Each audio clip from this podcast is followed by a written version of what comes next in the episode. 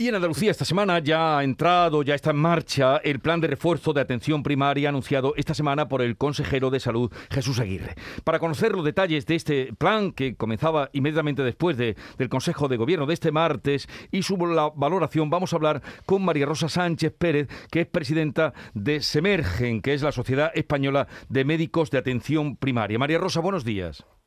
Hola, buenos días. ¿Qué tal está funcionando o, si se han anotado ya, se han apreciado los eh, el plan de refuerzo que se ha puesto en los centros de atención primaria en Andalucía? Bueno, ahora eh, un poco estamos, la medida se está implementando. Entonces, bueno, nosotros entendemos que este plan como una medida inicial para aliviar aunque sea parcialmente la gran sobrecarga de, de la que sufre la atención primaria, bueno, pues es un, es un buen inicio y ofertar a los profesionales la posibilidad de trabajar por las tardes de forma voluntaria, igual en las mismas condiciones que en los hospitales, es una reivindicación desde hace años de la atención primaria. E, esta medida, ante la falta de profesionales en las bolsas de trabajo, sobre todo de médicos de familia, puede ayudar a disminuir las demoras, aunque esto no resuelve el problema del todo. Eh, habría que poner en marcha una estrategia de mejora con, actuaciones a largo plazo y con un incremento progresivo de recursos y actuando pues muchas áreas que es necesario mejorar en, atención primaria. O sea, ¿cree usted, por lo que nos cuenta, que eh, estas medidas que se han tomado mm, no serían suficientes?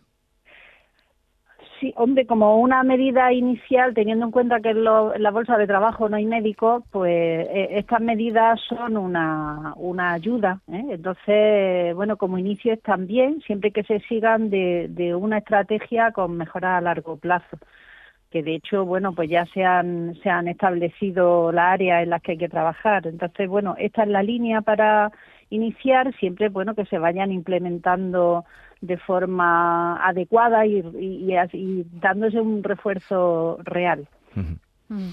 Buenos días. Quería preguntarle también, hablaba el otro día el consejero de un plazo máximo de cuatro días para la atención a los ciudadanos en precisamente en atención primaria en los centros de salud. ¿Usted cree que ese plazo, que cuatro días para ser atendido en un centro de salud, es un plazo razonable?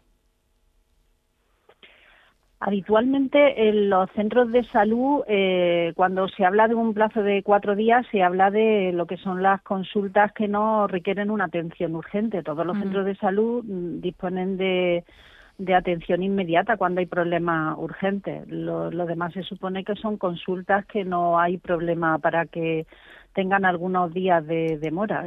Esto es un, problema que, que sí es importante tener en cuenta. O sea, lo que no se puede resolver con inmediatez, con recursos suficientes, es, de, ahora para allá cualquier consulta que pueda hacer un ciudadano. Eh, cuatro días es un, es un, yo considero que es un plazo aceptable, teniendo en cuenta que todo lo urgente se atiende en el momento. ¿Y no hay problemas en esas urgencias de los centros de salud o en esa atención urgente?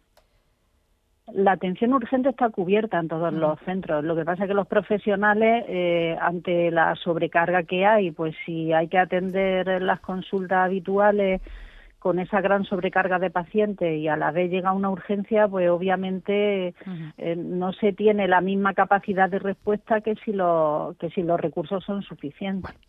Eh, lleva pocos días, llevan pocos días esas medidas que entraron en vigor a partir del Consejo de Gobierno del martes y ya tendremos ocasión de ver también cómo eh, están funcionando. María Rosa Sánchez, presidenta de Semergen, la Sociedad Española de Médicos de Atención Primaria, gracias por atendernos y un saludo. Gracias, gracias, muchas gracias. Adiós, buenos días.